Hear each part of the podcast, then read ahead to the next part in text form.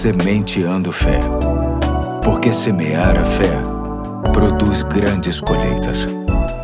Aqui é o Pastor Eduardo, já é sexta-feira, dia 3 de dezembro de 2021, e me sinto honrado com seu acesso neste que é o último ponto da série Combatendo as Preocupações. E quero ler hoje o texto bíblico que se encontra em Josué 1, 9, que diz: Não fui eu que lhe ordenei?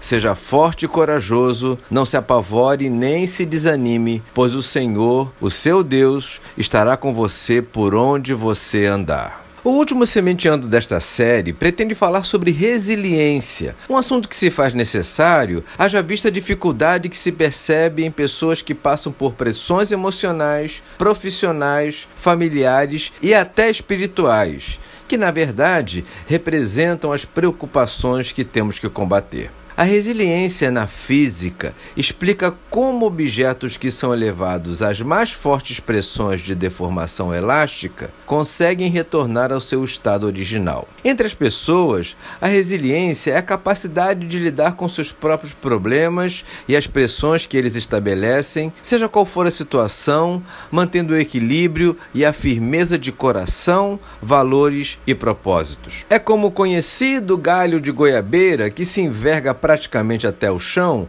mas não se quebra. Para aqueles que creem em Deus, existe uma forma de obter esta marca, tudo porque a chave para aumentar a nossa resiliência se resume em confiar totalmente em Deus. No Salmo 37,5 encontramos a seguinte mensagem: Entrega o teu caminho ao Senhor, confia nele e o mais ele fará. Quem escreve este salmo é Davi, que serve de bom exemplo de resiliência. Quantas perdas, lutas e tribulações ele superou porque confiava totalmente em Deus. Quando fazemos o que ele nos orienta neste texto, conseguimos força para superar as pressões.